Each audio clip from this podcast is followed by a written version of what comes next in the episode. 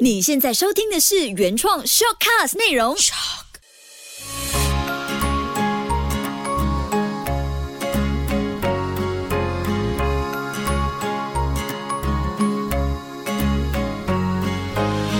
秋月的育儿天地。虽然我的声音听起来很温柔，但是我的确曾经也有过吼骂孩子的经验。Hello，我是秋月，谢谢你收听秋月的育儿天地。今天这一期非常特别，因为等一下我会请出我们家的大公子，也就是 Two K 当中的第一个大 K Kobe Ma 出现，然后分享一下他曾经听过爸爸妈妈吼骂的心理感受是什么。希望他可以说出真心话。当然，如果你是单身还没有孩子的话，呢，也希望你先不要跳过这个内容，因为我相信这短短的几十分钟，你听到育儿的一些 tips 呢，其实运用在生活当中，它也是可行的，或者在你的情侣之间的关系上，它也可以用得上啊。谁说男人对女人可以像对孩子一样那么有爱心？说话也可以用得上低声教育这件事，但对男女之间，可能就是低声伴侣对话的技巧。其实转换一下，任何的人与人之间的。方式都可以运用得上的，所以我觉得哦，虽然它名字叫做秋月的育儿天地，但其实它用在哪边都行得通，只要你懂得融会贯通。先说一下，这一期已经来到第六期了，非常快。有朋友错过前面五期的吗？希望你们可以居家收听的时候就听一听，或者是你外出要进行采买的过程，或者上班过程当中都可以听一听。只要开一开 Shortcast 就可以听到前面几期的单元。我希望你们听了之后喜欢哦，也不要说独享，就把它分享出去，转给你的姨妈姑姐、你的家里的长辈，或者是即将。要面对新生命的一些爸爸妈妈都可以分享出去哦。先谢谢大家。第六期我们来说，大声吼骂孩子才会听话。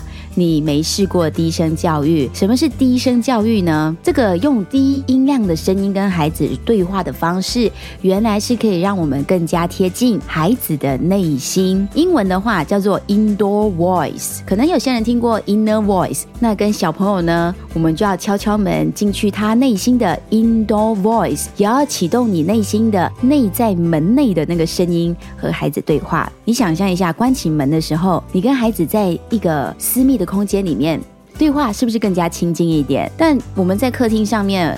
会很吵闹，然后人比较多的时候，你就会忘了你用了什么 outdoor voice，非常大声响亮的声音跟孩子直接的对话。不是每个孩子都可以那么的高亢，一直这样子对吼对吼，其实都会伤感情，也会破坏了彼此亲密的关系。这也就是为什么我之前呢分享很多的一些育儿的 tips 啊，都会提到一点，就是家长对孩子说话的声音互动一定要和颜悦色，即使。你内心已经很澎湃，很多的 OS，但是我们还是要提醒自己，柔声慢语，就像我们当初做胎教的时候那么的温柔跟孩子说话。虽然他蹦出来之后，你有时候想过要把它塞回去，但这是不可能的。既然不可能，我们就转换一下内心的焦虑或者是急躁啊，想当初和这个新生命接触的时候多么美好。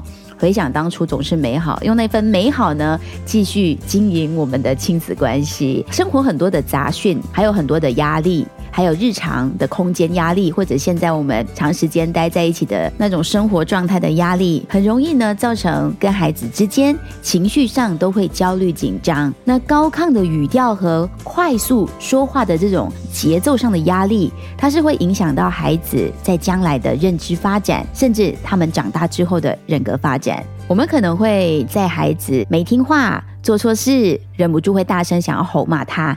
但是事后呢，我看过很多妈妈群组或者我自己的姐妹都会 message 说：“我好自责哦，我好挫败哦，我不是个好妈妈，我为什么刚才要骂他？”我自己也曾经有这样的经历，但是。嗯，走过了就好。我们总要找回一些真正实在而且是比较正确的方式来面对接下来的这段关系。所以，其实呢，提高声量管教孩子，我们都知道不是最好的方式，因为长期下来，我们自己会自责，会不舒服，而且对孩子的性格养成、心理健康都会有不利的影响。非常重点的就是要告诉你，为什么我们要去 try 一下这个低声教育。心理学家有对声调进行了研究，就是我们说话的音调，像我们拿起麦克风唱歌、唱 K，不是有不同的 key 吗？那我们说话也有不同的 key，高音、低音、中音，就发现处理同一件事情，不同的声调其实会收到不同的效果。大人在跟孩子对话。甚至你在指责孩子或者批评孩子的时候，我们偏偏就不要用高音或者是大声吼骂的方式，我们去用低声调来跟孩子说。其实孩子他更容易接受，为什么呢？有好几点，我整理出大概是有至少五点，听好了，做好笔记哦。但我现在又在想，嗯，在说这些重点之前，我是不是该请出 Kobe 嘛，我的大公子来说一下为什么？小孩子会不喜欢大人吼骂这件事，好吗？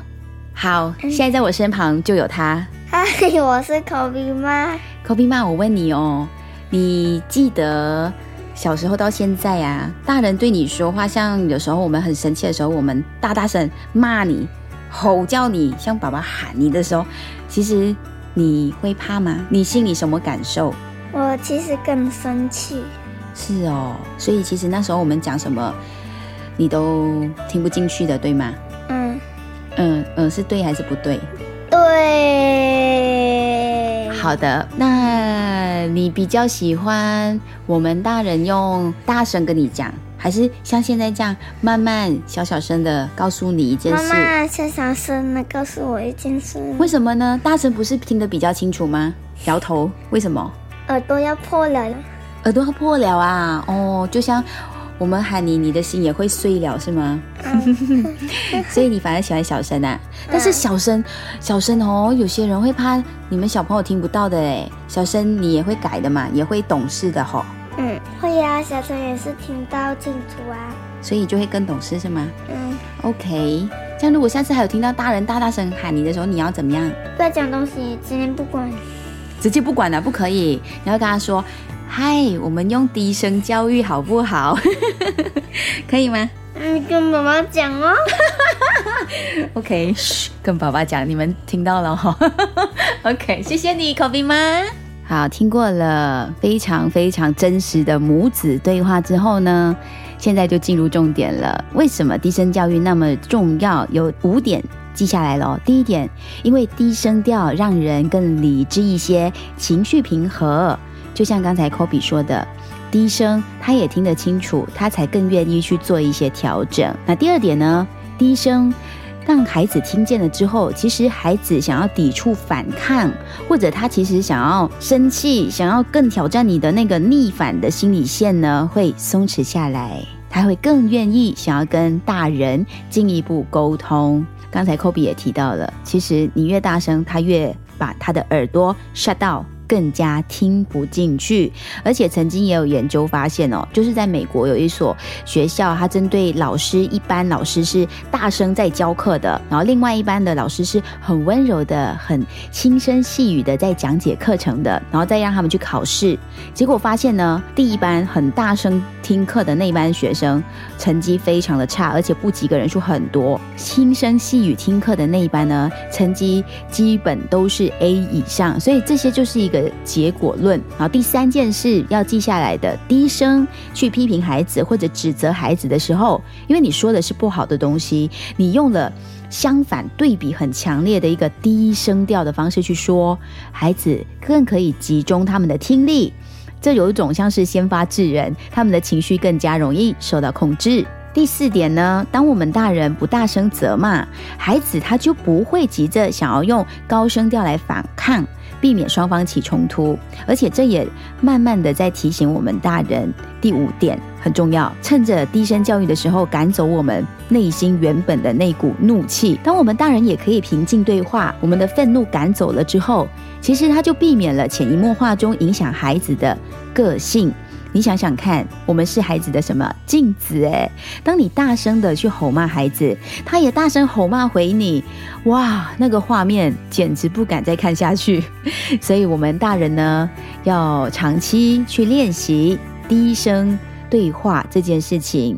而且，当我们懂得去核对我们内心想要沟通的这件事情，还有核对孩子当下的情绪反应的时候呢？我们就可以减少动怒啊，我们也可以更加延年益寿。